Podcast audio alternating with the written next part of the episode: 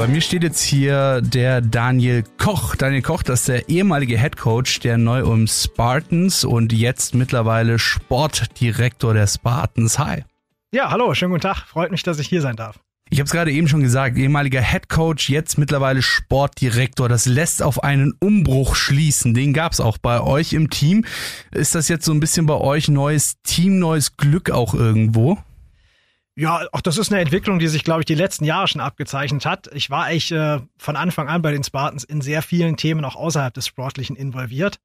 Äh, das heißt, ich habe neben dem reinen Headcoach-Posten schon immer ein paar Aufgaben im Vorstand übernommen und äh, das war irgendwann einfach ein bisschen viel und wir wollten uns sowieso äh, mit mehr Trainern noch verstärken und wir hatten dann das Glück, dass wir einen sehr guten Kandidaten da gefunden haben, den Oskar Vasquez Dyer, der vorher in Biberach war. Und ja, dann konnte ich die sportlichen Aufgaben abgeben und äh, bin nach wie vor als Trainer im Herrenteam aktiv, aber nicht mehr in der ganz leitenden Funktion. Und dafür mache ich jetzt noch mehr im Vorstand drumherum und äh, helfe bei der Sponsorenakquise und ähnlichen Themen. Wunderbar, ich hab's, äh, oder beziehungsweise du hast gerade eben schon gesagt, mit Oscar Vasquez Dyer ist ein neuer Head Coach da, ehemaliger Coach bei den äh, Biberach Beavers.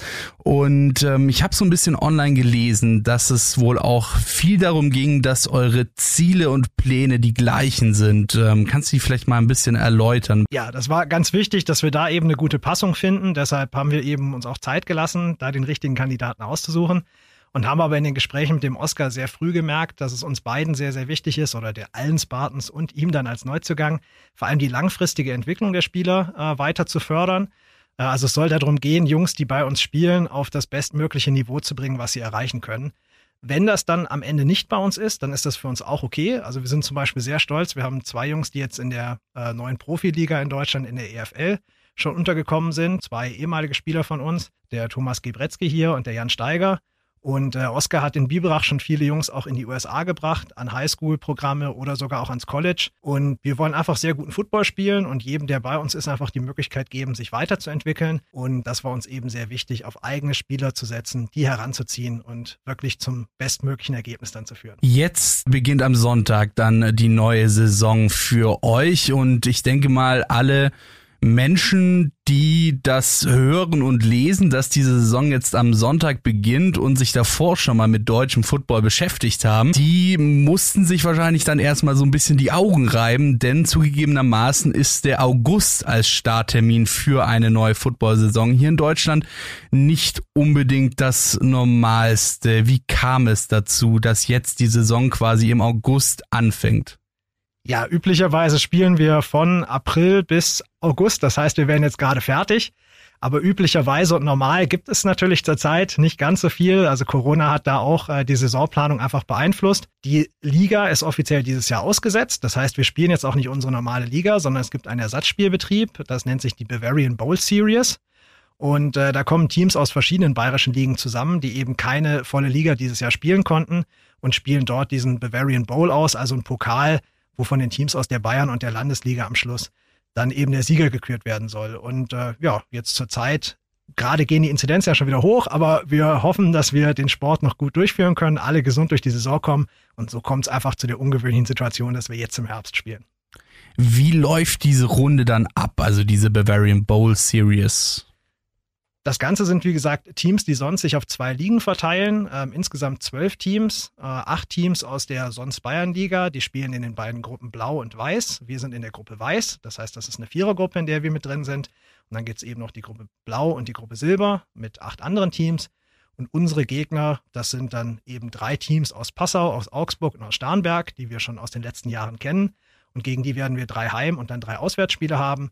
Und wenn es richtig gut läuft für uns, noch ein Halbfinale und ein Finale. Also es ist trotzdem was, wo es um was geht und wo am Schluss ein Bowl-Sieger eben gekürt werden soll. Starnberg, Augsburg und Passau sind also die Gegner von euch. Und äh, ich meine, klar, ähm, das kann man so mit Sicherheit nicht sagen, aber welches ist denn der schwerste Gegner? Das ist tatsächlich dieses Jahr ganz, ganz schwer zu sagen. Einfach nach zwei Jahren Pause ist wirklich die Frage, welches Team wo steht. Passau ist so nominell, sollte das der stärkste Gegner sein, weil die aus der Regionalliga runterkommen. Das heißt, die haben letztes Jahr noch eine Liga höher gespielt.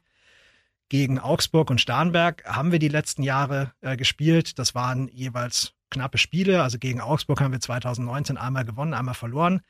Deshalb muss man mal sehen. Ich kann mir gut vorstellen, dass Passau ein sehr, sehr gutes Team ist, ähm, weil der Coach da, der Andrew Griffin, sehr, sehr gut ist, der auch selber als Quarterback dort noch mitspielt. Das ist ein sehr rundes und gutes Team, aber auch die anderen kann man, glaube ich, nicht unterschätzen. Also das wird, glaube ich, sehr ausgeglichen und sehr spannend dieses Jahr.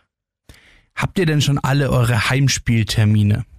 Ja, die Heimspieltermine stehen schon. Äh, wir sind ein bisschen heimspiellastig zu Beginn. Das heißt, wir beginnen mit zwei Heimspielen, eben jetzt am Sonntag, am 29. August und haben dann gleich in der Folgewoche wieder am Sonntag, am 5. September, das zweite Spiel, jeweils um 15 Uhr. Und äh, dann haben wir eine Woche Pause, zwei Auswärtsspiele und das letzte Heimspiel wird dann am 3. Oktober sein.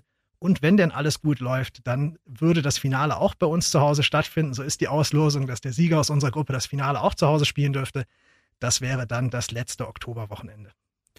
So, wenn sich jetzt ähm, da draußen Menschen, sag ich mal, finden lassen, die äh, hin und wieder mal ganz gerne Football anschauen, vielleicht auch im Fernsehen oder im Internet auf Streaming-Portalen, wieso sollten diese Leute denn dann ab quasi dieser Woche Sonntag auch mal bei euch, bei den Spartans vorbeischauen? Also wer Football generell mag, äh, ist bei uns dann natürlich auch sehr gut aufgehoben. Das äh, Spiel wird bei uns vielleicht nicht ganz das Niveau von der NFL haben. Dafür gibt es bei uns trotzdem natürlich noch die Stimmung. Das ist einfach schön. Also äh, man sieht eben den Football live. Es gibt Musik, es gibt Cheerleader. Man kann einen Burger essen und da kann ich schon mal sagen, der wird ziemlich sicher besser sein als jeder Burger, den man sich zu Hause macht. Und wie gesagt, einfach das drumherum. Und äh, ja, dann kann man natürlich auch noch ein bisschen mit, mitfiebern. Ähm, bei uns, die Jungs sind einfach über Jahre mit dabei. Das sind alles hier Local Heroes. Und äh, wer das auch einfach noch mag, der soll sich einfach mal anschauen wird feststellen, Football macht auch live Spaß und nicht nur im Fernsehen. Wunderbar. Dann würde ich sagen, zum Abschluss ähm, werfen wir mal noch einen kleinen Blick in die Zukunft. Ja, wir haben ja gerade eben schon gehört, letzte Saison ist äh, kein Football gespielt worden in Deutschland. Letztes Jahr 2020. Jetzt 2021 habt ihr eben diese Bavarian Bowl Series. 2019, da seid ihr dann doch relativ knapp im Halbfinale der Meisterschaftsrunde gescheitert. Wie soll es dann in Zukunft weitergehen mit den Spartans? Weiterhin Bayernliga, erstmal ein bisschen was aufbauen aufbauen oder dann quasi ab der nächsten vollen Saison mit Aufstiegschancen und Aufstiegsspielen äh, gleich die neue Liga anpeilen? Also ganz klar ist für uns dieses Jahr schon ein Test, wo können wir hinkommen nächstes Jahr. Also wir wollen doch wieder höher hinaus. Wir haben ja wahnsinnig erfolgreiche Jahre am Anfang gehabt, sind dann so ein klein bisschen ins Stocken geraten und äh, mit dem Oscar jetzt als starker Verstärkung, auch mit anderen Spielern, die zu uns gekommen sind, mit vielen anderen Jungs, die uns echt die Treue gehalten haben über die zwei Jahre Pause und die sich wahnsinnig weiterentwickelt haben, ist das Ziel schon, ähm, ja, dieses Jahr den Bavarian Bowl zu gewinnen und nächstes Jahr dann den Aufstieg in die Regionalliga klarzumachen. Und auch das ist was, wo wir uns mit dem Oscar sehr einig sind, dass wir in den nächsten drei Jahren den Aufstieg in die GFL 2 schaffen wollen. Das hat er in Biberach schon geschafft. Wir waren in Neu-Ulm schon mal sehr nah dran und haben ja auch schon mal eine Relegation zur zweiten Liga gestanden. Also wir wissen beide, dass wir es können und das ist ganz klar das Ziel, das möglichst bald dann anzupeilen und zu realisieren.